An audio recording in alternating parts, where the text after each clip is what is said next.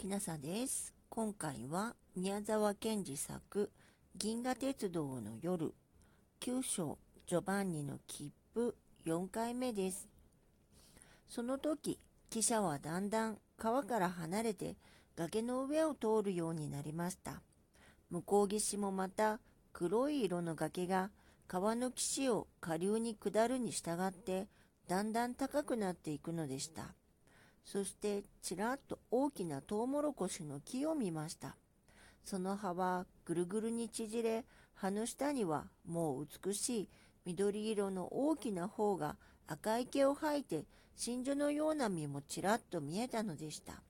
それはだんだん数を増してきて、もう今は列のように崖と線路との間に並び、思わずジョバンニが窓から顔を引っ込めて向こう側の窓を見ましたときは、美しい空の野原の地平線の果てまで、その大きなトウモロコシの木がほとんど一面に植えられて、さやさや風に揺らぎ、その立派な縮れた葉の先からは、まるで昼の間にいっぱい日光を吸った金剛石のように、梅雨がいっぱいについて、赤や緑やキラキラ燃えて光っているのでした。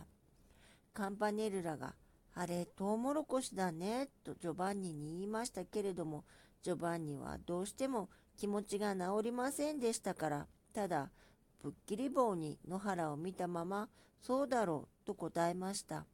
その時、汽車はだんだん静かになって、いくつかのシグナルと、点鉄機の明かりを過ぎ、小さな停車場に止まりました。その正面の青白い時計は、かっきり第2次を示し、その振り子は風もなくなり、汽車も動かず、静かな静かな野原の中にカチッカチッと正しく時を刻んでいくのでした。そして全くその振り子の音の絶え間を遠くの遠くの野原の果てからかすかなかすかな旋律が糸のように流れてくるのでした。新世界交響楽だわ。姉が独り言のようにこっちを見ながらそっと言いました。全くもう車の中ではあの黒服の丈高い青年も誰もみんな優しい夢を見ているのでした。こんな静かないいとこで僕はどうしてもっと愉快になれないだろう。どうしてこんなに一人寂しいのだろう。けれどもカンパネルラなんかあんまりひどい。僕と一緒に汽車に乗っていながらまるであんな女の子とばかり話しているんだもの。僕は本当につらい。ジョバンニはまた両手で顔を半分隠すようにして向こうの窓の外を見つめていました。透き通ったガラスのような笛が鳴って汽車は静かに動き出しカンパネルラも寂しそうに星巡りの口笛を吹きました。ええ、ええ、もうこの辺りはひどい高原ですから。後ろの方で誰か年寄りらしい人の今目が覚めたという風でハキハキ話している声がしました。トウモロコシだって棒で2尺も穴を開けておいてそこへ巻かないと生えないんです。そうですか。川まではよほどありましょうかね。ええ、ええ、川までは2000尺から6000尺あります。もうまるでひどい峡谷になっているんです。そうそう、ここはコロラドの高原じゃなかったろうか。ジョバンニは思わずそう思いました。カンパネルラはまだ寂しそうに一人口笛を吹き、女の子はまるで絹で包んだリンゴのような顔色をして、ジョバンニの見る方を見ているのでした。突然、トウモロコシがなくなって、大きな黒い野原がいっぱいに開けました。新世界交響楽はいよいよはっきり地平線の果てから湧き、その真っ黒な野原の中を一人のインディアンが白い鳥の羽を頭につけ、たくさんの石を腕と胸に飾り、小さな弓に矢をつがえて一目散に汽車を追ってくるのでした。あら、インディアンですよ。インディアンですよ。ご覧なさい。黒服の青年も目を覚ましました。ジョバンニもカンパネルラも立ち上がりました。走ってくるわ。あら、走ってくるわ。追いかけているんでしょ？いいえ、記者を追ってるんじゃないんですよ。漁をするか踊るかしてるんですよ。青年は今どこにいるか忘れたというふうにポケットに手を入れて立ちながら言いました。全くインディアンは半分は踊っているようでした。第一かけるにしても足の踏みようがもっと経済も取れ本気にもなれそうでした。にわかにくっきり白いその羽は前の方へ倒れるようになり、インディアンはピタッと立ち止まって素早く弓を空に引きました。そこから一羽の鶴がふらふらと落ちてきて、また走り出したインディアンの大きく広げた両手に落ち込みました。インディアンは嬉しそうに立って笑いました。そしてその鶴を持ってこっちを見ている影ももうどんどん小さく遠くなり、電信柱の外紙がキラッキラッと続いて2つばかり光って、またトウモロコシの林になってしまいました。こっち側の窓を見ますと、汽車は本当に高い高い崖の上を走っていて、その谷の底には川がやっぱり幅広く明るく流れていたのです。ええ、もうこの辺から下りです。何せ今度はいっぺんにあの水面まで降りていくんですから容易じゃありません。この傾斜があるもんですから、汽車は決して向こうからこっちへは来ないんです。空、もうだんだん速くなったでしょさっきの老人らしい声が言いました。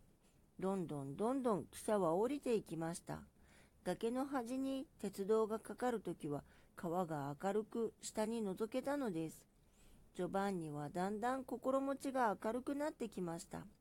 汽車が小さな小屋の前を通ってその前にしょんぼり一人の子供が立ってこっちを見ている時などは思わずほーっと叫びました。どんどんどんどん汽車は走っていきました。部屋中の人たちは半分後ろの方へ倒れるようになりながら腰掛けにしっかりしがみついていました。ジョバンニは思わずカンパネルラと笑いました。もうそして天の川は汽車のすぐ横手を今までよほど激しく流れてきたらしく、時々ちらちら光って流れているのでした。薄赤い河原なでしこの花があちこち咲いていました。汽車はようやく落ち着いたようにゆっくりと走っていました。向こうとこっちの岸に星の形とつるはしを描いた旗が立っていました。あれ、何の旗だろうね？ジョバンニがやっと物を言いました。さあ、わからないね。地図にもないんだもの。鉄の船が置いてあるね。ああ、橋を架けるとこじゃないんでしょうか。女の子が言いました。ああ、あれ、公平の旗だね。佳境演習をしてるんだ。けれど、兵隊の形が見えないね。その時、向こう岸近くの少し下流の方で見えない天の川の水がギラッと光って柱のように高く跳ね上がり、どーっと激しい音がしました。葉っぱだよ、葉っぱだよ。カンパネルダは小躍りしました。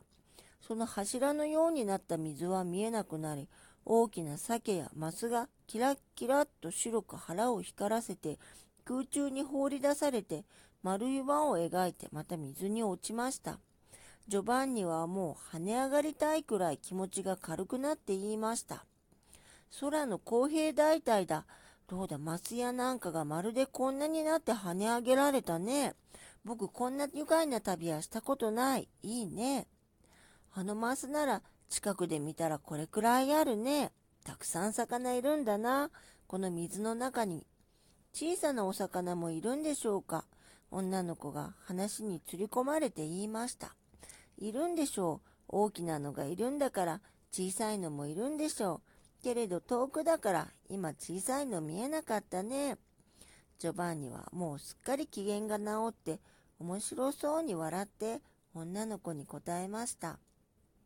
あれきっと双子のお星様のお宮だよ。男の子がいきなり窓の外を指して叫びました。